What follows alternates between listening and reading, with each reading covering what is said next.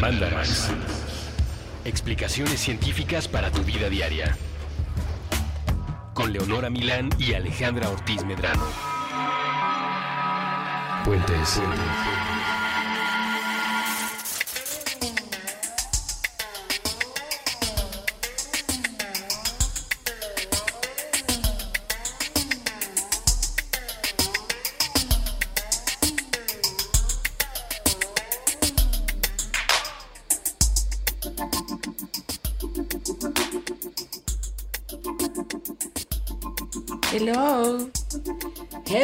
¿Cómo están todos? Yo estoy bien. ¿Y tú cómo estás? Estoy muy contenta. ¿Por qué? Porque este es nuestro programa número 60. Quiere decir que llevamos 60 semanas haciendo Mandarax. Ya sé, el otro día le estaba platicando a alguien eso. O sea, como, sí, hoy fui a grabar el programa número 59 y dije, wow, es un montón. Sí, sí, es un montón. Está bien padre. Y lo que, lo que está muy bonito es que el día de hoy vamos a hablar de un tema que nos han pedido a lo largo de los 60 episodios de Mandarax. O sea, no es que nos lo hayamos sacado de nuestro ronco pecho porque somos unas hippies o queremos enseñarles sobre reproducción humana de la manera en la que ustedes aprendían cuando estaban en primaria, sino que es un tema que realmente le preocupa al público Mandarax. Y entonces me parece muy lindo que el programa número 60 se lo dediquemos a algo que es tan de petición popular. Qué, qué bueno que piden este tema porque sí es bien importante. Bueno, Sí. y mal viajante. O sea, el tipo de cosas que me gustan.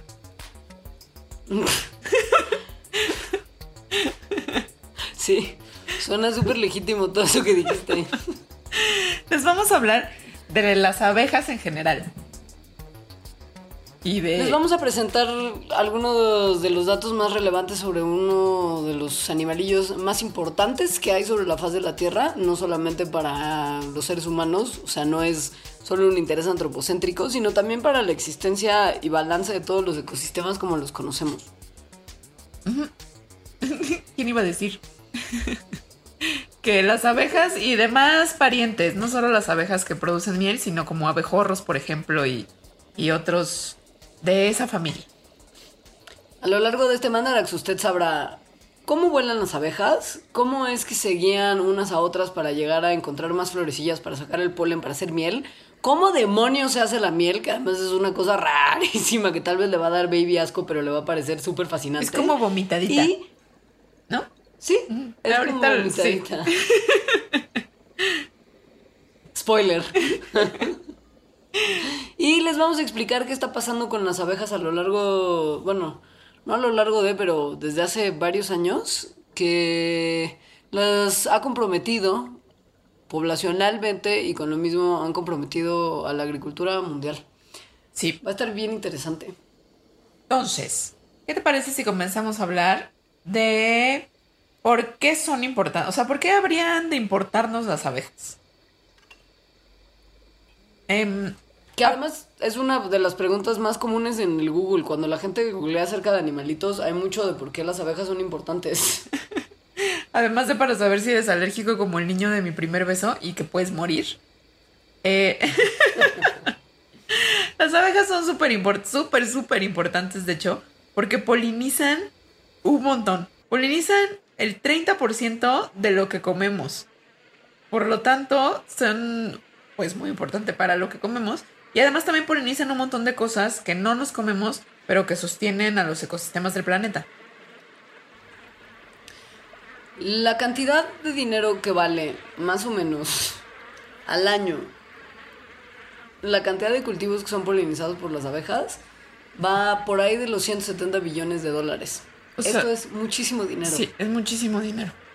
Eh, y el 84% de los cultivos que utilizamos para el consumo humano, o sea, unas 400 plantas más o menos, necesitan de las abejas o de otros insectos para polinizarse y por lo tanto para incrementar su producción y su calidad.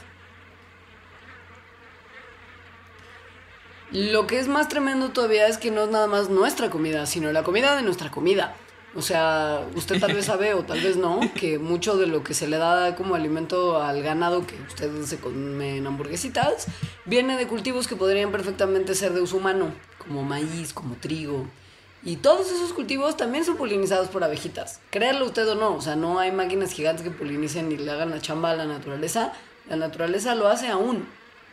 ¿Y por qué las abejas? O sea, habiendo tantos insectos, ¿por qué las abejas son tan especiales y por qué polinizan a tantas plantas? Esto tiene una razón evolutiva de ser. Y es que, bueno, los polinizadores en general coevolucionan con las plantas a las que polinizan. Pero la coevolución de las abejas es particular porque las abejas necesitan a las flores para comidas. Entonces, los demás insectos, muchos de los otros insectos, pues el néctar y el polen de las flores es algo que sí les sirve para comer, pero tienen otro tipo de alimentación. Para las abejas es su exclusivo alimento, el polen y el néctar. Entonces, esto ha hecho que tengan una relación súper estrecha con muchas plantas con flor y por lo tanto que sean los polinizadores especiales de estas plantas con flor. Lo que es muy bonito es las características que luego tienen las abejas y las flores como producto de esta relación tan cercana que han tenido evolutivamente, en las que o bien la lengua de las abejas cabe perfectamente en cierto orificio de la planta de donde se toma el polen, o los estambres de la planta están colocados de tal manera que si una abeja se les acerca se les quedarán pegados los granitos de polen los saquitos que las abejas tienen en el costado. O sea, es una maravilla porque puedes ver de alguna manera cómo esas cosas han ido creciendo juntas. Sí, y entonces se les embarran en sus cuerpecillos, pues de maneras también especiales y que además, dependiendo de la planta que sea, de, em, importa en qué parte de la abeja está embarrado el polen, porque entonces va una abejita, ¿no? Va y se come el néctar o el polen de una flor, se embarra el cuerpo de polen y cuando llega otra florecita de la misma especie, lo embarra exactamente en ese lugar de la flor para que ocurra el amor, es decir, la fertilización. El, sexo vegetal como tal. Ajá, el sexo vegetal como tal. Con, con una ayudita. Como usted lo sabe por sus clases de reproducción, cuando las plantitas tienen lo que es el sexo vegetal, o sea, cuando el polen que estaba en el estigma baja al ovario donde fertiliza un óvulo y forma una semilla, unos meses después, en la pancita de la plantita, ¿eh?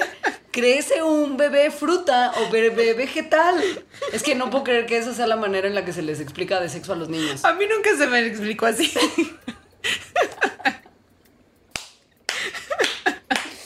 Los papás ganando como siempre. Entonces, bueno, Dado que para que esté baby vegetalito, baby frutita dentro de la pancita de, la mamá flor, se necesita en la gran mayoría de los casos un polinizador. Y en esa gran mayoría ese polinizador es una abeja. Entonces, sin abejas, no tendríamos muchísimas de las frutas y verduras que tenemos actualmente.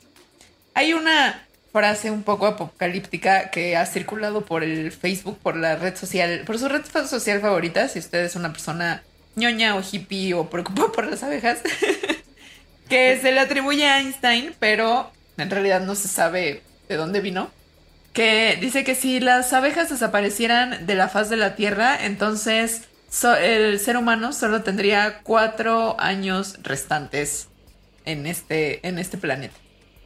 Em, está un poco, como ya dije, apocalíptico y exagerado y sobre todo no sabemos, bueno, más bien es muy probable que no sea de Einstein, pero sí subraya la importancia de que nuestra sobrevivencia y la de los ecosistemas como tal está ligado de una manera muy, muy íntima a la existencia de las abejas. En particular en el pasado humano se usaba mucho la miel para cosas que el día de hoy ya son usos tal vez secundarios de ese producto, ¿no? O sea, desde hace 20.000 años había hombres que dibujaban en las cavernas imágenes de ellos mismos buscando miel como si fueran Winnie Pooh. Los antiguos egipcios transportaban sus colmenas en el Nilo para polinizar todas sus, sus cosechas y sus cultivos. Y tenían unas cosas que tenían que ver con rituales funerarios en los que enterraban a sus faraones con miel para suavizar y endulzar la vida después de la muerte. Y pues además de, eh, o sea, la propiedad tal vez de endulzar la vida después de la muerte ya no es una propiedad vigente de la miel en la cultura occidental como la conocemos. Pero se usaba en muchos lugares y a lo largo de muchos siglos la miel por sus propiedades antisépticas y antibacteriales. O sea, antes de que la medicina moderna existiera, la gente tenía que usar remedios pues, más o menos tradicionales y, y consistían en lo que uno se iba encontrando por la naturaleza. Y es real que la miel era un aliado importantísimo para combatir un montón de enfermedades. Es decir, sí era una parte muy importante como de estas farmacias de la antigüedad. Y no nada más, mm, es decir, alrededor del mundo. Estas propiedades de la miel pues se descubrieron en varias culturas donde existían abejas y donde existía miel. Y se utilizaron en todas estas culturas, como por ejemplo también aquí en América. Sí, la cera de las, de las colmenas, o sea, de los panales, también pues era en algún momento la cera que se usaba para hacer velas y para iluminar la vida de la gente. Bueno, hay aproximadamente 25.000 especies diferentes de abejas alrededor del mundo. De todas esas, solo cuatro son abejas que producen, bueno, que utilizamos para producir miel. Eh, la más común es la Apis mellifera, que es la de la que viene, pues yo diría que prácticamente toda la miel que consumimos. Ahora, hay otros animalitos que no son abejitas de miel, como justo los abejorros que Alejandra mencionaba, y que si bien no tienen esa misma tarea de producir toda la miel que uno consume en su tecito en la ruta de la seda, si uno es un, un fan de la región de Coyoacán, pero que justo tienen más bien labores de polinización. Y la diferencia entre la fisionomía de los distintos tipos de abejas, como ya habíamos eh, medio mencionado antes, pues justo tiene que ver con el tipo de flores que polinizan y también la forma.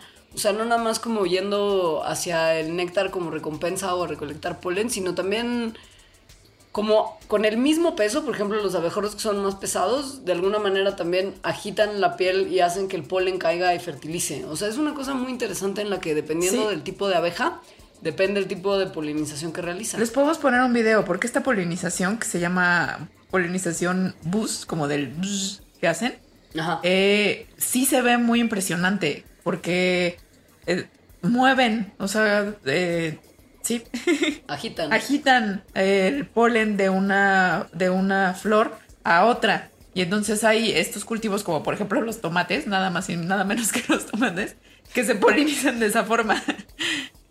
Y la mayoría de los abejorros, que además se me hacen un animal muy bonito, son como una abeja gorda, ¿no? Abeja gorda y torpe. Como el video, como, y esta es la primera vez que lo menciono de varias a lo largo del programa, me imagino, como la niña del video de Blind Melon, que era como más sí, un abejorro que una sí. abejita. Y- o como el de los Simpson, el que es como la Ay, ay, ay, parodia- ay, ay. ¿Cómo se llama? El señor abejorro, una cosa así. El hombre abejorro. Bumblebee Man, sí, es el hombre abejorro. ¿Y en español también? Sí. Ay, ay, ay, ay, ay. Bueno, los abejorros son todos silvestres, pero algunas especies, por esta propiedad que tienen de, de polinizan de una forma especial, se utilizan comercialmente para eso, para polinizar. Y algunas investigaciones muestran que bajo ciertas condiciones los abejorros pueden polinizar más flores por animal, o sea, por cada individuo, que las abejas que producen miel. Solo que las colonias de abejorros son muchísimo más pequeñas, como de aproximadamente 250 individuos, que las abejas del, eh, que las colonias de las abejas mieleras, que son de como 50 mil. Ahora, lo que es bien interesante es que si bien nosotros pensamos, porque estamos un poco educados a pensarlo así, que las abejas todas viven en colonias, ¿no? O sea, como que en tu panal y como que tu abejita volando y la abeja reina y sus millones de minions alrededor. Hay un montón de abejas, o sea, de muchas especies alrededor del mundo que son abejas solitarias y que no viven en colonias, sino que viven solapas y que solamente polinizan, pues en general, un tipo de planta y su, su ciclo de vida está sincronizado con la planta para que, sean, para que puedan ser capaces de polinizar la planta y alimentar a sus crías al mismo tiempo. Y aun cuando ha habido mucha menos investigación sobre las abejas solitarias que sobre las abejas como colectivas, por decirlo de alguna manera. Sociales. Ajá, sociales. Se descubrió en investigaciones recientes que se organizaron por la Unión Internacional de la Conservación de la Naturaleza que una en cada diez especies de abejas salvajes en Europa, mm, la mayoría de las cuales son abejas solitarias, están al borde de la extinción. Y esto es parte importantísima de por qué estamos haciendo este mandarax de las abejas. No nomás para platicarles del milagro de la naturaleza que son esas criaturas, sino para que entiendan por qué ha sido tanto escándalo que el presidente Obama haga declaraciones de cómo va a proteger las poblaciones de abejas, que sea noticia que se ve en los periódicos alrededor del mundo y que justo los escépticos de su Facebook, en este caso, estén compartiendo cosas que pueden o no corresponder con la realidad de las abejas. Creo que acabo de meter esto en mi lista de posibles fines del mundo. Ya ven que tengo, por ejemplo, la resistencia bacteriana a los antibióticos, la influencia, la influenza, obviamente. Y ahora creo que acabo, creo que acaba de entrar el colapso de colonias de abejas. Es decir, este fenómeno en el que se mueren, se están muriendo un montón de abejas por todo el mundo, sobre todo en Estados Unidos. Entonces, la primera vez que esto ocurrió así de forma masiva y que dijeron, ok, esto es algo de lo que hay que poner atención y preocuparnos, fue en el 2007. Y más o menos hasta ahora, bueno, ya sabemos algunas de sus causas, pero sigue siendo un misterio, un misterio porque es un fenómeno complejo en el que están involucradas muchas cosas, como por ejemplo el cambio climático, el uso de pesticidas, el uso de insecticidas. Es decir, una combinación además de enfermedades que les dan a las abejas como parásitos, virus que tienen una mala nutrición, es decir, varias cosas, pero que hacen que hasta el 40% de las colonias de abejas mieleras se mueran cada año. Esto es preocupante, como ya les mencionamos, por su importancia económica y de ecosistemas, pero también es importante porque nos trae a una reflexión de qué está pasando también no solamente en la forma en la que los seres humanos estamos usando los recursos y contaminando contaminando cosas que no nos habíamos dado cuenta que estábamos contaminando con el uso, por ejemplo, de agroquímicos como fertilizantes. Y poner una vez más en perspectiva que la pérdida de hábitats, en este caso, digo, como en cualquier otro urbanización, prácticas de cultivo modernas que requieren mucha deforestación, todo eso está acabando con hábitats que no solamente pues acaban con animalitos que ahí vivían y que pueden que no parezcan tener alguna importancia humana, sino solamente biológica, que hay también una afectación importantísima a las colonias de algo que para nosotros es una máquina de generación de alimento por nuestras mismas prácticas de producción de comida. No sé si me explico y entiendo que esto es como una cosa, como que me estoy dando vueltas, pero es una locura que para producir comida estamos acabando con cosas que son fundamentales para que podamos producir más comida. Sí. ¿Ya sabes cómo? Sí, sí. Y... Ya lo hablaremos más adelante. Algo antes, antes de pasar a lo que sigue. Este, el, fenómeno del colapso de, de colonias de abejas es súper grave, pero además cuando yo supe, cuando me enteré de él, no me imaginaba cómo de repente, o sea, como vas caminando por el bosque y te encuentras el 40% de panales muertos y no es así. Algo que está bien impresionante y que lo aprendí en un documental que se llama Honey, creo que está en Netflix, es que la mayoría de las abejas que de las abejas que producen miel, que polinizan los cultivos, viven en trailers y, pertenecen a alguien. Que, que, entonces a ese alguien lo contratan para ir en su trailer de estado en estado en Estados Unidos, o sea, de lugar en lugar, a que polinice los cultivos de almendras en cierta época del año, de manzanas en otra época del año, etcétera. Entonces, en realidad se dan cuenta sí, ¿no? Porque entran al tráiler y tienen muchísimas colonias de abejas y ahí es cuando están muertas. Lo cual también explica, por ejemplo, que los virus y los parásitos y su poca nutrición y la calidad de vida que tienen estos animales pues esté afectando a su a que haya estos números tan altos de su muerte. Ahora, el que las abejas, el, que exista este desorden en estas abejas que, son como comerciales y un poquito esclavas, mm, es además como un. nos da una pista muy macabra hacia lo que puede estar pasando en las poblaciones naturales. Que justo, porque bueno, estas abejas comerciales finalmente se vuelven. son de alguien y las están reproduciendo comercialmente. Entonces digamos que no se van a extinguir. Pero las abejas silvestres también les está pasando eso en una tasa a la que no sabemos porque no importa tanto como para eh, la producción económica. Pero, y además nadie las está reproduciendo porque son especies silvestres. Y seguramente se están muriendo un montón. que polinizan otras cosas que también son importantes. Si te viene bien, hacemos un pequeño corte y cuando regresemos podemos hablar ya largo y tendido sobre qué está pasando con las poblaciones de abejas y más adelante en el programa les platicaremos de algunas cuestiones fisiológicas de esos animalitos que si no les logramos meter el suficiente miedo en el bloque que sigue de por qué se están acabando y por qué nos vamos a morir todos, con las cosas tan encantadoras que hacen vamos a terminar de romper su corazón. Sí. Ahora volvemos.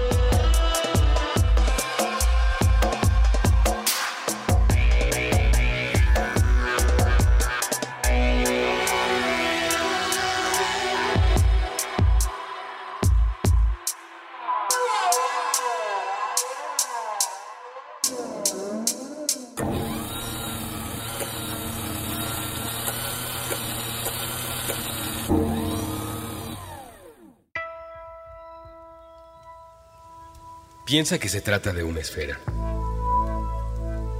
La pelota crece en ti y desde tu cuerpo sale al mundo, viaja, se expande. Flota sobre la banqueta y choca contra los árboles, contra los edificios, se enreda entre los rayos de las bicicletas. No es raro que la esfera reviente en el aire, entre una nada y otra nada, sin alcanzar ningún destino. Pero lo importante es que a veces toca a otros seres vivos. Los perros, los gatos y los hámsters llegan a percibirla en forma de una caricia sobre el lomo o a la altura del pecho. La esfera va y viene. Es frágil como las burbujas de jabón de los parques, de los domingos. Con frecuencia los seres humanos se niegan a ser tocados por esta estructura de libre flotación. La encuentran extraña, ajena a las piezas del rompecabezas que supuestamente debe conformar su vida adulta.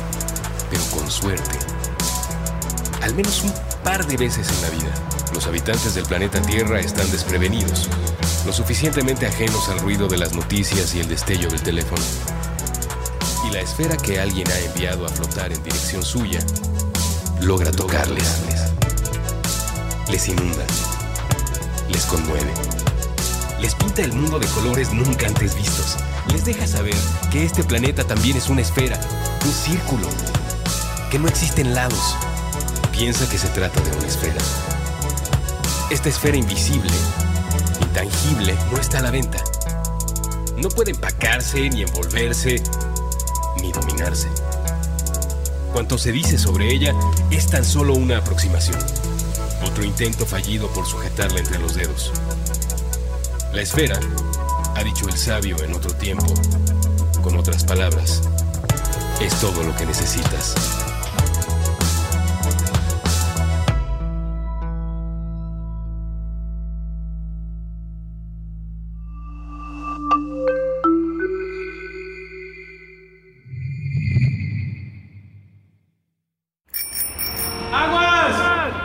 Recuperando nuestra relación con el H2O, con Elías Catán y Andrés Vargas. Nuevo episodio todos los martes a las 9 pm. Puentes.me.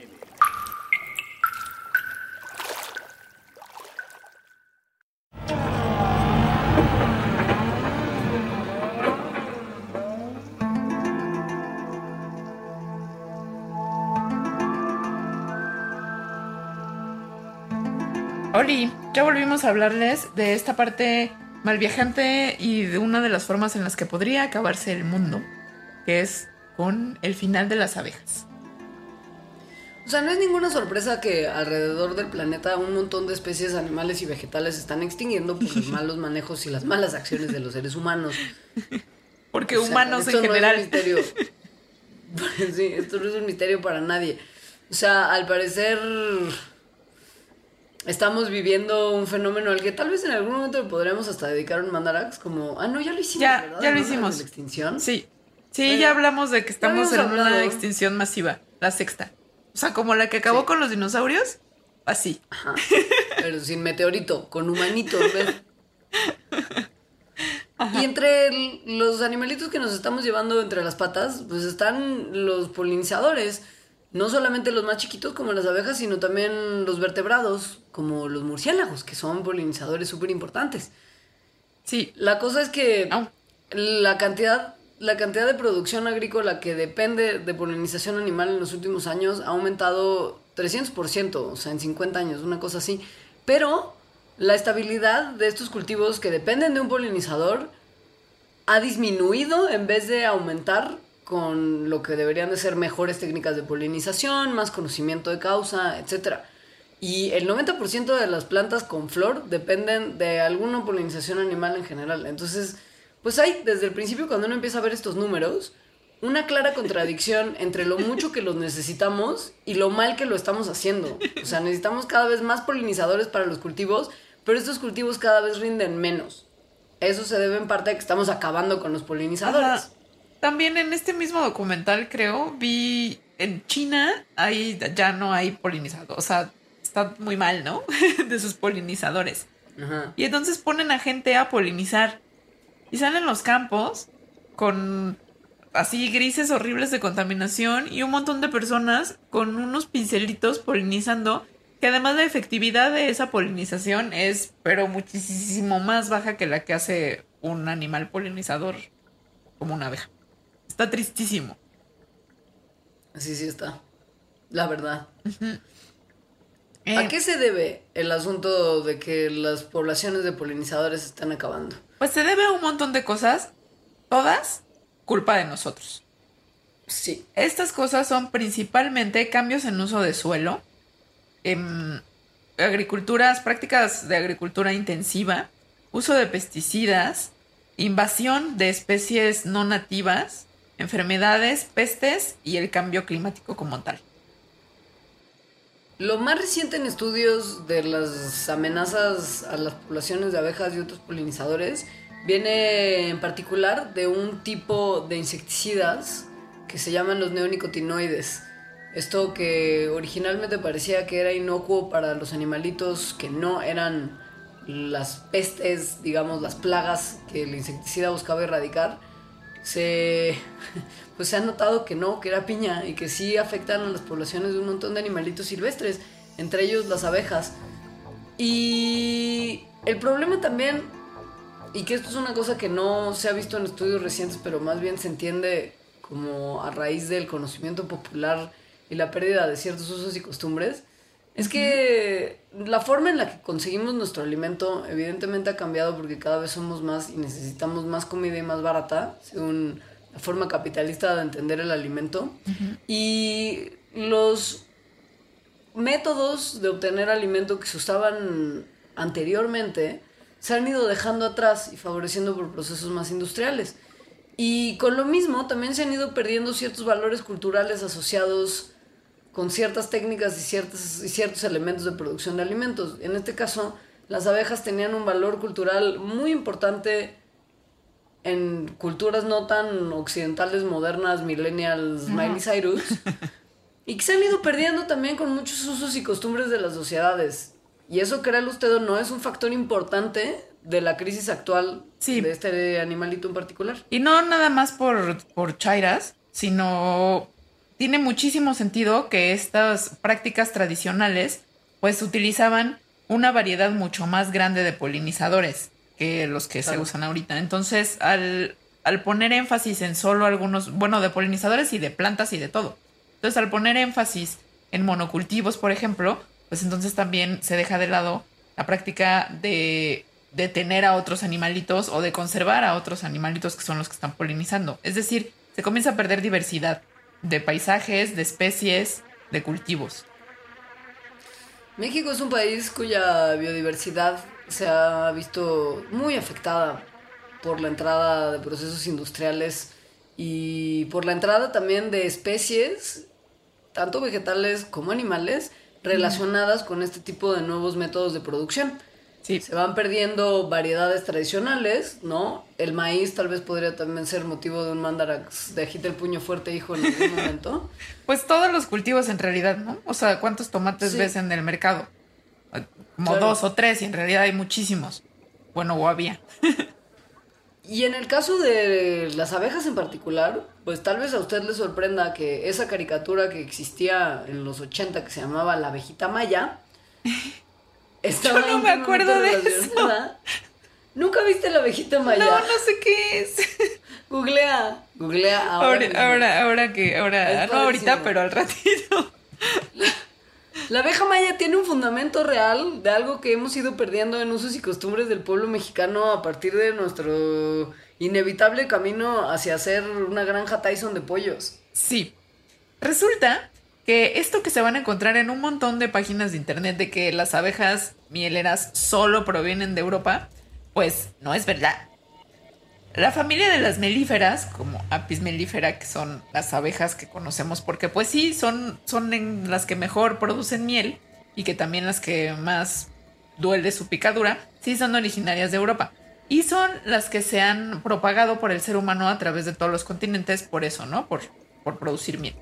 Pero hay otra familia de abejas que se llaman la familia de las meliponinis, que no tienen aguijón.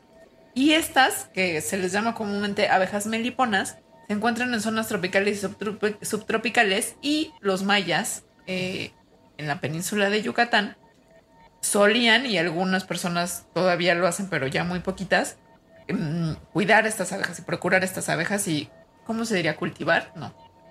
Sí, pues de cierta forma. Ok. Eh, criar, criar también es la palabra sí, que estás buscando. Crían estas abejas. Entonces, estas abejas son nativas de aquí, de América, y eso es importante porque quiere decir que evolucionaron con las plantas de aquí y por lo tanto tienen un papel principal en la reproducción de las plantas de la selva tropical y subtropical. Lo que es muy bonito es pensar, ¿no? Como en justo Imaginacionlandia.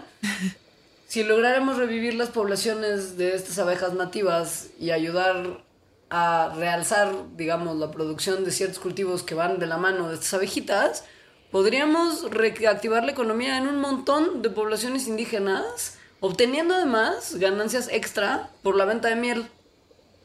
Además, algo que está, que, coincide mucho, además de una forma creo que simbólica también, es que las abejas europeas son una de las razones por las cuales las abejas meliponas eh, sean menos numerosas. No nada más porque entonces la gente se dedica más a criar abejas eh, mm, europeas, sino porque estas abejas son más agresivas y entonces atacan a las abejas meliponas que no tienen aguijón y no pican. o sea, o sea, cualquier parecido con la humanidad, cualquier parecido con la humanidad. Esto viene desde códices antiquísimos, o sea, las abejas sin aguijón se usaban en ofrendas, en medicina. Los mayas en sus bebidas sagradas siguen usando miel. Es como el pulque maya, pues, que se llama el balché. Uno de sus ingredientes principales es miel de estas abejas. Y nosotros no, queremos a la otra que no sirve y pica. Eh, lados. Y además sus panales no son estos panales que conocemos típicamente como con formas hexagonales de la apis melífera, sino son como unas calabacitas pequeñas donde almacenan la miel y son muy bonitas.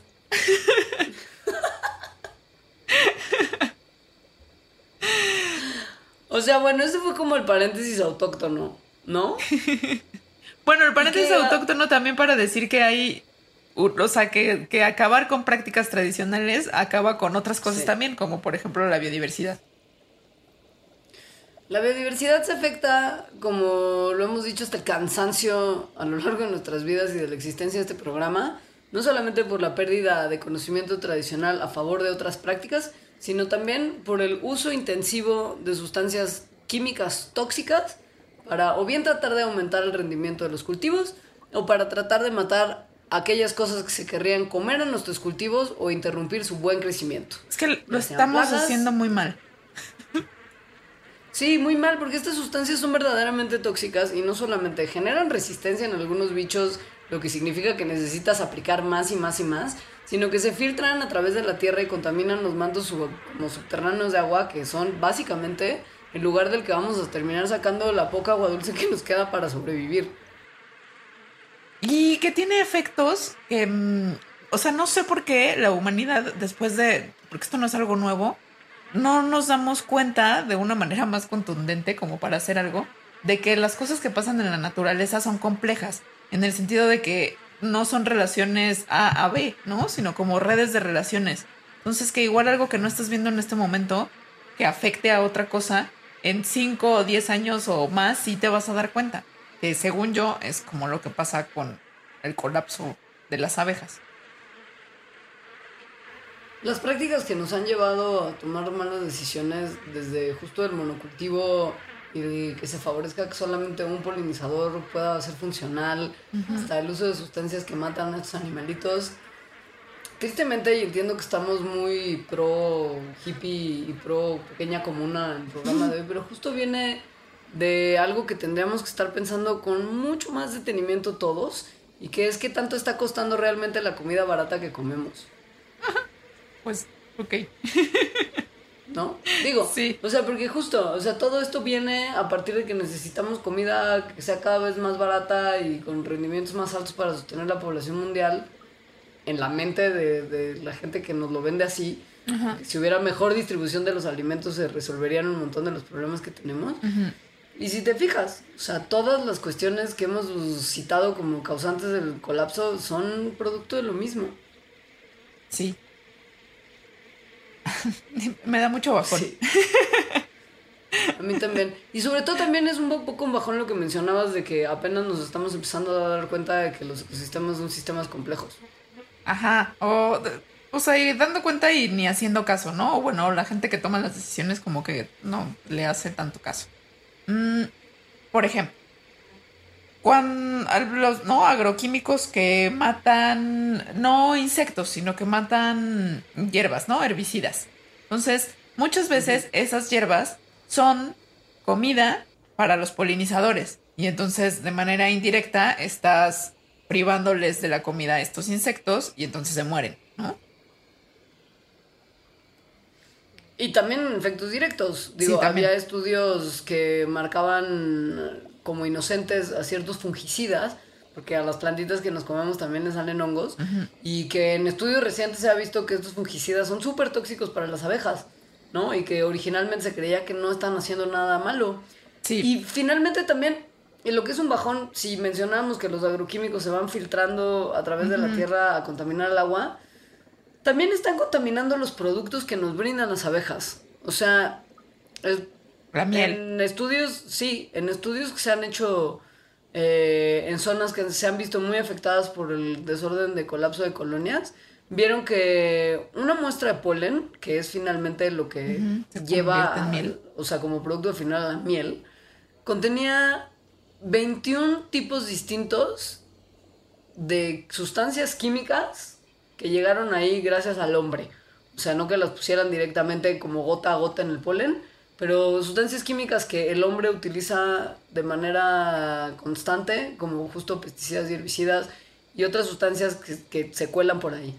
O sea, estamos nosotros contaminando de maneras prácticamente irremediables los mismos productos que nosotros mismos usamos para consumo. Sí, asco total.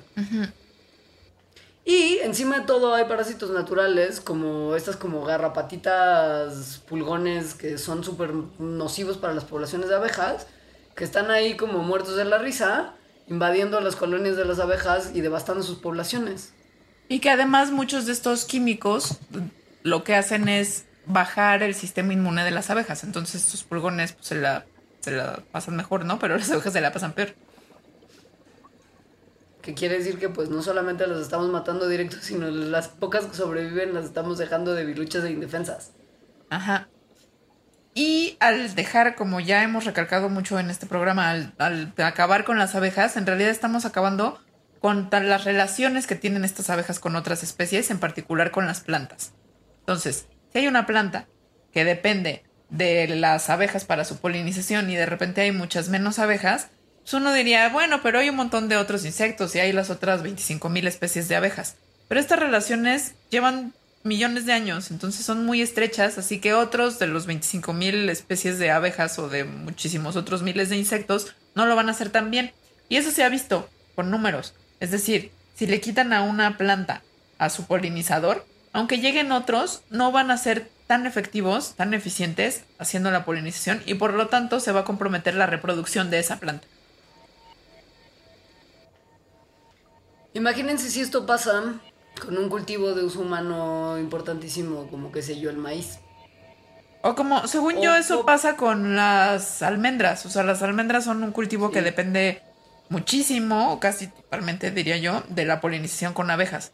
Entonces, si con el colapso de colonias, la reproducción de las almendras, el que haya almendras, su frutillo, se vuelve muchísimo más caro y complejo. Además de que la producción de almendras se ha terminado como el 99% de la cantidad de agua disponible para cultivos en los estados donde se producen. Es un cultivo costosísimo en, cantidad de recursos invertidos. Es una locura. Oye, por cierto, esto de las almendras, justo yo también lo vi en un documental de Netflix. Creo que Netflix tiene como tres o cuatro documentales sobre abejas que están buenos para ver. ¿No, ¿No será el mismo? Es que no, yo vi más de uno. O sea, digo, ah, o sea, podría haber dado la casualidad de que viéramos el mismo, pero he visto una gran lista. Ya. ¿De abejas? yo solo vi uno. Sí, todos de abejas. Yo solo vi uno y creo que sí se llama Honey. Y sí estaba bueno. Oh, honey, honey. Oh, sugar, sugar. Ojo, todo esto que estamos pintando como el escenario más deprimente del universo, un poco sí lo es, pero no es un escenario sin solución. Es decir, no. Sí, no. Pues no, no si estamos, no si estamos dispuestos a hacer ciertas concesiones empezar a cambiar ciertas cuestiones en nuestros hábitos de producción. Como por ejemplo, dejar de usar tantos químicos o al menos los que ya sabemos que les hacen daño. Rotar cultivos para que distintos polinizadores lleguen a tener esa misma responsabilidad en distintos momentos y no solo se dependa de uno. Bajarle un poquito a las tasas de deforestación y pérdida de hábitats que podrían ser importantes en la merma de la población de abejas, el uso inteligente del conocimiento tradicional para involucrar a los polinizadores de mejores maneras para producir cosas de manera más sana en relación con, con producción y ecosistema hay cosas que también pueden sonar muy simples y que pensaríamos que están pasando, pero no, como tener un correcto etiquetado de los fungicidas y plaguicidas para que entonces las personas que los están utilizando sepan que cuáles de esos ya se sabe que les hacen daño a las abejas o no. Y que tal vez si es uno que es dañino, traten de usarlo en una época en la que no se esté polinizando ese cultivo. O sea, si es absolutamente necesario su uso, ¿no? Digo, que es tratar como de no embarazarte checando el calendario, que ya vimos aquí en el Mandarax de, de, la maternidad, no sirve para nada. Sirve para ser papá. Pero justo eso, ¿no? Y también un poco de hacer presión a las compañías productoras de estos agrotóxicos y exigirles que si van a liberar agrotóxicos al mercado, se aseguren que estos agrotóxicos no son dañinos para la fauna de la que dependen los mismos cultivos. O sea, es que no tiene ningún sentido, no tienen dos dedos de frente. Te vamos a vender algo para salvar tu cultivo que estamos matando a la vez porque no lo vas a poder polinizar. Pero así es la lógica en general de, de eso, ¿no? O sea, de la agricultura mm. intensiva. ¿Cómo te voy a vender un herbicida que mate las hierbas, pero a la vez las hace más fuertes, entonces vas a necesitar más herbicida después. eh, tienes razón. Hablemos de cosas lindas en el siguiente bloque y de por qué las abejas son bonitas y no hablemos más de estas compañías malditas de la agricultura. y de la, ajá, de la vomitadita que es la miel. Sí, padrísimo. Quédense con nosotros, ahorita volvemos.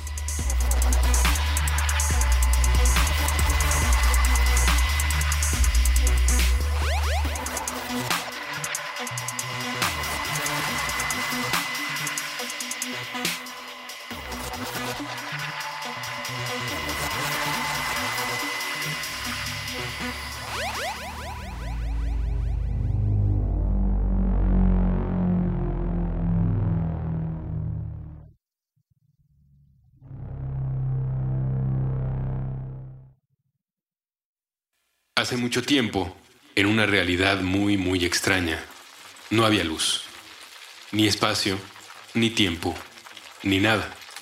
Nadie esperaba nada de nada, hasta que nos sorprendió con todo. Y entonces pudimos movernos, morirnos y ver. Cansada de no encontrar a alguien que le siguiera el ritmo, la luz empezó a hablar consigo misma. A cada conversación le dedicó un tono diferente esperando poder conocerse desde muchas perspectivas. Pero la alegría de no sentirse sola hizo que se olvidara que era solo una, y sus múltiples personalidades se creyeron individuos. Todo iba bien entre los colores, hasta que llegó el rojo. ¿Qué, qué es esto? Hola, bienvenido al espectro. ¿Qué? ¿Tú, ¿Tú quién eres? ¿Por qué eres distinto? ¿Distinto de qué? Tranquilo. Nosotros somos los demás colores. Tú debes ser rojo. ¡Cállense! ¿Por qué me están hablando? ¿Por qué estás tan enojado? Porque ustedes no son rojo. No somos iguales, pero somos la misma cosa. No, no, no, no me toques. A ver, si somos lo mismo, ¿por qué estamos separados? O sea, sí existimos en diferentes zonas de la misma cosa, carnal. Tú cállate. ¿Por qué tienes derecho a opinar? Solo eres uno y eres muy raro. No deberías existir. Pero tú también solo eres uno. Y eso no es algo malo. Todos somos únicos y ¡Cállense! especiales. ¡Cállense! ¡Auxilio! Hay unos seres distintos. Me, me están atacando. Nadie te está atacando, rojo. Tú eres el que nos está incomodando. ¿Cómo se atreven a hablarme así? ¿Quién les dio permiso? Ustedes no son normales. Solo miren Que no entiendes que que... te calles el... Todos ustedes deberían desaparecer o hacerse rojo. Ya cálmate, Rojo. Todos tenemos derecho a hacer lo que queramos.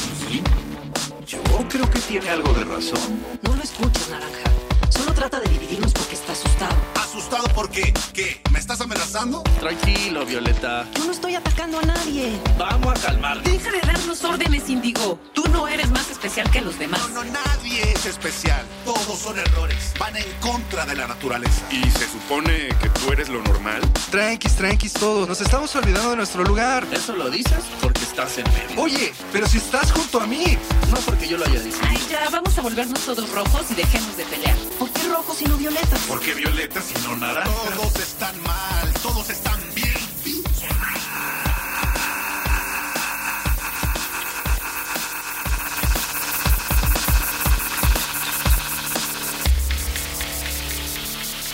Desde entonces, los colores discuten lo mismo. No alcanzan a percibir la luz, pues están rodeados por ella, constituidos por ella. Todos pertenecen al mismo campo eléctrico-magnético mutante, como nosotros. Idénticos y diferentes. Puentes. La sustancia del otro.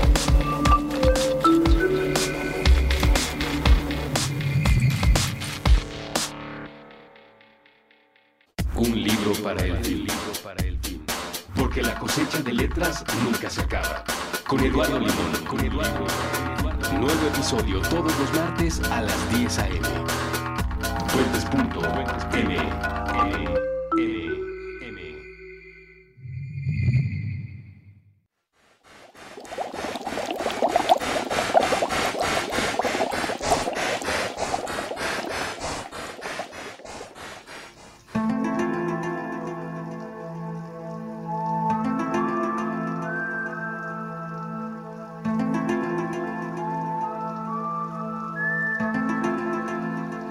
Oli. Oli, vamos a hablar ahora de cosas bonitas, ¿no? Para enjuagarnos el mal viaje de antes. Sí, porque las abejas son muy, muy, muy, muy interesantes. No solo muy necesarias para la humanidad, sino que sí tienen cuestiones... mm, cre- yo creo que están sobreestimadas, digo, subestimadas. Sí, al menos en su complejidad, porque Ajá. nos queda claro que sus beneficios los entendemos todos muy bien, pero tal vez no percibimos a simple vista lo complejas que son en su funcionamiento, en la capacidad de aprendizaje que tienen y en la manera que traducen este aprendizaje y esta capacidad en la obtención de comida y la supervivencia de su colonia a largo plazo. Por ejemplo, está muy impresionante, pero las abejas tienen habilidades lógicas, de la lógica como tal. La lógica, mm, como esta cosa que nos hace hacer asociaciones, valga la redundancia, lógicas entre dos cosas. En el caso de las abejas, estas dos cosas que se asocian es qué relación tienen las flores en las que se paran otras amigas suyas abejas con la cantidad de buen alimento que se obtienen de ellas. O sea, ellas pueden interpretar a través de observar a otras abejas cuáles son las mejores flores para obtener néctar. Y la manera en la que lo hacen es súper interesante porque nos remite al experimento del fisiólogo ruso Iván Pavlov que hizo en los tempranos 1900 con perritos y saliva y comida y campanas. Que además sigue siendo una de las formas en las que, según yo, se siguen entrenando perros. O sea, yo he visto a mis amigos entrenando perros así. Lo que Pablo vio fue que podía entrenar a que los perros babearan. Em, eh, debido a estímulos que no estaban relacionados con algo que efectivamente les hiciera babear originalmente como la comida. Lo que él hizo es que utilizaba un sonidito, que es como lo que usa la gente ahora, de clic, por ejemplo, y le hacía un clic y les mostraba un premio de comida a un perro. Después, cuando ya hizo eso muchas veces, presentaba el clic junto con un segundo estímulo, como algo nada que ver, ¿no? Como un cuadrado negro. Entonces, muy rápido los perros empezaban a salivar cuando ya veían el cuadro negro sin ver la comida. O sea, hacían una asociación entre la comida y el cuadro negro, lo cual nunca estuvieron juntos. Esto lo hacen, esto es lógica, ¿no? Entonces esto al parecer lo hacen las abejas también. La manera en la que se dieron cuenta los investigadores que estaban estudiando estas capacidades lógicas de las abejas es bien interesante. Lo que hicieron fue mostrarles a unas abejas que son como el, la, muestra experimental, una escena en particular, que eran seis plataformas donde habían como platitos con comida, tres de las cuales estaban ocupadas por abejas falsas de plástico como de maqueta, que parecía que estaban comiendo en flores, ¿no? O sea, parecía que estaban usando esas plataformas para alimentarse. Estas plataformas no tenían color y solamente podían distinguirse por si había o no una abeja ahí simulando que comía. En el segundo paso del experimento hicieron que las abejas visitaran estas plataformas. Había dos situaciones posibles. Una, que el alimento que había en esa plataforma fuera agua azucarada, deliciosa, abeja friendly, mil manjar. o bien que el platito de comida, digamos, estuviera lleno de quinina, que es la sustancia que hace al agua quina amarga.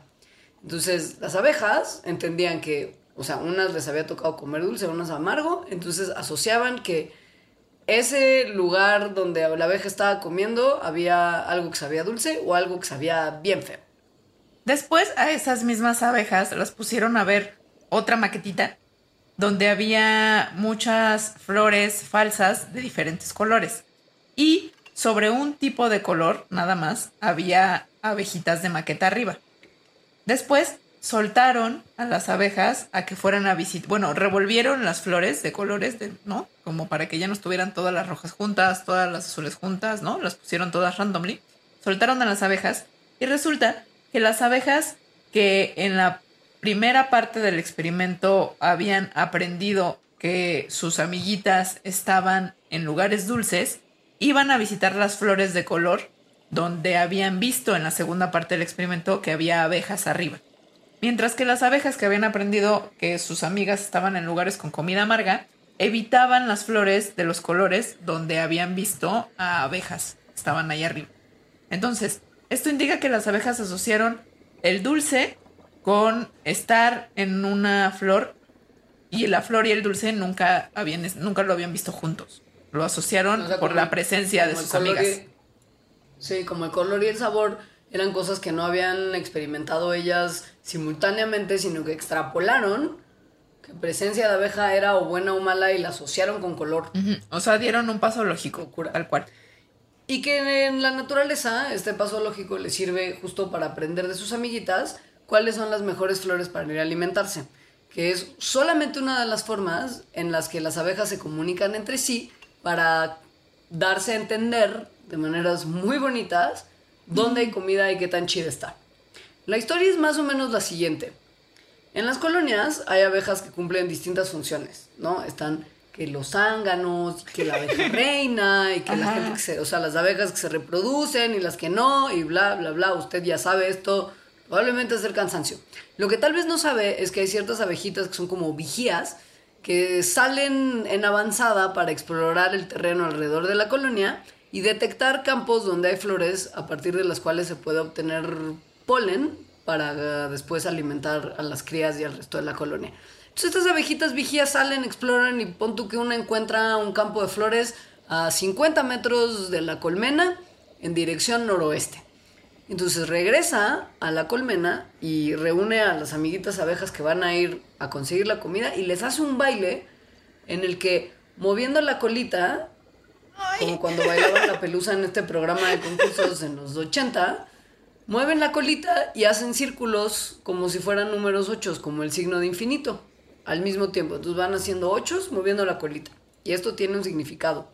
En realidad les están hablando en código. O sea, estos ochos que hacen, eh, les están diciendo, les están indicando a las otras abejas dónde está ese campo tan delicioso de flores. Resulta que hacia donde está apuntando el 8 es la dirección, hacia donde está ese lugar. Y el número de meneos que hagan, o sea, de ochos que muevan con su colita como la pelusa, es la distancia. Este baile, o sea, se conoce que las abejas se hacen estos bailes desde los 60, pero es hasta hace poco que lograron unos investigadores descubrir qué quería decir el código, ¿no? O sea, que la dirección y el número de ochos era, era distancia y, y hacia dónde. Está muy impresionante. Porque porque en realidad no, les están diciendo como Waze, ¿no? No les está diciendo exactamente como el punto del GPS donde está, pero sí se los está diciendo a pocos metros de distancia. Después, cuando ya las abejas llegan a esos pocos metros de distancia, utilizan otro tipo de señales, como por ejemplo el olor, para, para ya dirigirse al lugar al que tienen que ir. Porque usted tal vez no lo sabe, pero las abejas tienen un súper buen sentido del olfato. Está increíble. Esto de que se comuniquen así me parece muy increíble. Lo que es muy loco es que llevamos desde los 60 sabiendo que existe este mecanismo y es hasta momentos recientes en los que terminamos de entender exactamente qué significa. Y es muy loco porque hay otras partes que pensaríamos son elementales de nuestro conocimiento de las abejas que para nada están completas, ¿no? O sea, hasta hace bien poco tiempo, pon tú, la ciencia no terminaba de entender cómo volaban las abejas y cómo se comparaba su vuelo insectil en función del vuelo de otros insectos como las moscas de la fruta. Todos sabemos que los biólogos han estudiado hasta el cansancio. Además también se comparaba el vuelo de cosas de insectos, o sea, se trataba de entender a partir de hacer analogías con cosas que nosotros sabemos perfectamente cómo vuelan porque las construimos, como aviones y helicópteros, pero resulta que es muy distinto. Hasta hace poquito entonces se, logró como analizar una serie de fotografías que se les tomaron a una distancia muy, a una velocidad muy rápida y por horas, y después hacer que un robot em, imitara este movimiento. Y entonces así saber exactamente qué es lo que están haciendo las abejas para volar. Y el resultado te sorprenderá. Resulta que las abejas agitan sus alas 230 veces cada segundo. Y esto es solamente en modo de planeación, o sea, no es ni cuando aceleran ni cuando van cargadas. Lo que resalta este número es que las moscas de la fruta, que son 8 veces más chicas que las abejas, agitan sus alas solamente 200 veces por segundo. Esto es como eh, contradictorio porque nuestro entendimiento es que mientras los insectos son más chiquitos, su capacidad aerodinámica disminuye también, entonces tienen que compensar de alguna manera y la forma en la que compensan es agitando sus alas más rápido. Entonces un insecto más chico tendría que tener un mayor número de aleteos por segundo que el de un insecto más grande. Y en este caso las abejas, que son 8 veces más grandes que las moscas de la fruta, agitan sus alas mucho más rápido que las moscas de la fruta. Y piensen que todavía es peor cuando están cargadas. Porque las abejas igual y pesan poquito, ¿no? Cuando están así volando libres hacia el campo de flores a recoger polen. Pero cuando regresan con el polen, están cargando un montón de peso. Entonces la pregunta era cómo le hacen las abejas para estar tan pesadas y mover tan rápido las abejas de las, las alas. Y lo que hicieron es que las pusieron en un lugar que se me hace bien gacho es una cámara llena de oxígeno y de helio, lo cual hacía que el aire fuera menos denso que el aire normal. Eso ah, hizo que las abejas requirieran más trabajo para mantenerse volando, y entonces les dio a los científicos la oportunidad de observar estos mecanismos de compensación por este peso adicional que tienen las abejas. Y se dieron cuenta que lo logran las abejas al alargar eh, los, la amplitud de cada aletazo pero que eso no cambiaba la frecuencia con la que daban cada aletazo. Similar como algo que hacen los coches de carreras, que llegan a más revoluciones por minuto eh, al permitir que los conductores vayan más rápido en velocidades más altas. Entonces, mm, eso, es como si estuvieran cambiando velocidades. Ajá. ¿Y todo para qué? Para ¿Y todo conseguir para qué? néctar y polen para ser vomitado de abeja. Esta parte es la más loca, porque soy muy fan de la miel. Así, muy, muy fan. Gasto mucho dinero al mes en miel, probablemente. y nunca me había preguntado cómo se hace la miel, porque, o sea, obviamente lo hacen las abejas, pero ¿cómo? La historia es súper loca. Tal vez empezar diciéndoles que la miel es algo que las abejas tienen guardada en su colmena para momentos de invierno donde hace mucho frío y no hay flores de donde sacar alimento fresco. Entonces tienen que encontrar una manera de procesar el néctar y el polen, algo que dure mucho tiempo y pueda ser almacenado fácilmente para que sus pequeñas crías coman en los meses de invierno. Esto es muy importante tenerlo en mente. También algo muy importante tener en mente es que lo que comen las abejas, como ya mencionamos, es néctar y polen de las flores. Entonces, de alguna manera, ese néctar y polen de las flores se tiene que convertir en miel. ¿Y cómo lo hace? bueno, va, va abeja, ¿no? Va abeja y saca su lengüita, su lengüita popote, y extrae el néctar, que es un líquido azucarado de la flor. Lo extrae y lo mete a un estómago extra cuya función nada más es guardar ese néctar ahí. Entonces, digamos, Como ya comió. traslado. Ahí adentro de ese estómago extra se mezcla con unas enzimas que transforman al néctar, le cambian su composición química y su pH para hacerlo más apto para que pueda guardarse por mucho tiempo. Y cuando regresa a la colmena, esa abeja saca, mediante como regurgitación de ese segundo estómago de traslado, el néctar Ajá. y se lo pasa boca a boca a una abeja que lo recibe y a su vez se lo va a pasar por regurgitación a otra abeja y a otra abeja y a otra abeja hasta que finalmente depositan ese néctar vomitado y revomitado en una de las celdas del panal. Esos hexágonos que conocemos y que compra uno una rebanada de panal escurriendo de miel. Eso. Ese es el depositorio final del néctar turbo vomitado de las abejas que eventualmente se convertirá en miel, porque ahí no es miel, ahí apenas es néctar vomitado y no ha cambiado todo todavía, porque sigue siendo muy viscoso. Tiene mucho líquido todavía y la miel tiene que ser un poquito más espesa. Entonces las abejas lo que hacen es que aceleran el proceso de evaporación del agua de esta protomiel al mover sus alas como si fueran un ventilador. Entonces al hacer eso se evapora de manera más rápida el agua y la protomiel se convierte en miel. Para asegurarse que esa miel dure el tiempo suficiente, la abeja secreta una sustancia de su abdomen que usa para sellar el hexágono del panal y mantener la miel aislada con algo que eventualmente hemos nosotros conocido como la cera de abeja. Pues eso sale de las panzas de las abejas, literal. Me imaginé La, la ahorita. cera de las velas. Sí, no me dio. Iba a decir como qué asco lo de las vomitaditas, pero luego al pensar que son abejas, como que no me dio tanto asco. Y entonces pensé, pero imagínate que se hiciera una obra de teatro de esto. Eso sí daría muchísimo. Estás antropomorfizando Ajá, sí. problemas de primer mundo.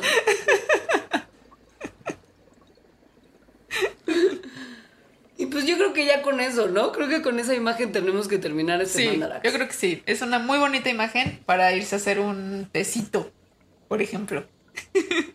Así, con, con harta miel para la garganta. Ajá. Para suavizar la garganta. Sintiéndose que uno es una abeja más en el proceso de la regurgitación. Es una parte más del ciclo. Guácala. Guácala, qué rico. Es un. Es, Guácala, qué ajá, rico. sí, sí, sí. Es un gran caso de guácala, qué rico. ¡Qué padre! Bueno, Me encanta este mandarax. pues muchas gracias por escuchar. Gracias y comuníquense con nosotros. Tenemos varias, tenemos varias formas de comunicación. Mucho Twitter, mucho Facebook. Facebook.com diagonal mandarax lo explica todo. Twitter arroba mandarax. Y eh, sí, ojalá tuviéramos formas como, como los ochos de las abejas, pero no, mejor escríbanos a nuestros twitters personales. El mío es arroba alita-emo. Yo soy Leos y tendremos más Mandarax para ustedes el miércoles que entra. Mientras también pueden dejarnos comentarios en la parte de abajo de la página de Puentes donde usted tal vez esté escuchando esto en este momento. Muchas gracias, adiós. Adiós.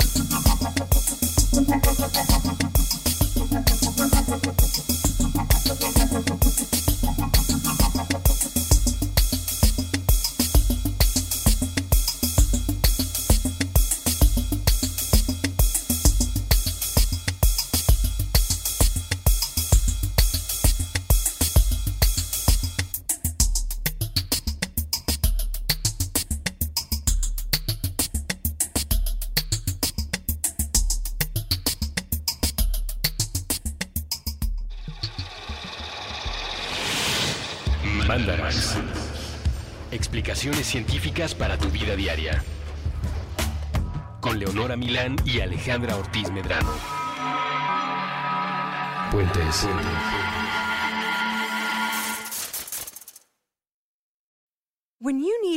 Mealtime inspiration, it's worth shopping Kroger, where you'll find over 30,000 mouthwatering choices that excite your inner foodie. And no matter what tasty choice you make, you'll enjoy our everyday low prices, plus extra ways to save, like digital coupons worth over $600 each week. You can also save up to $1 off per gallon at the pump with fuel points. More savings and more inspiring flavors make shopping Kroger worth it every time. Kroger, fresh for everyone. Fuel restrictions apply.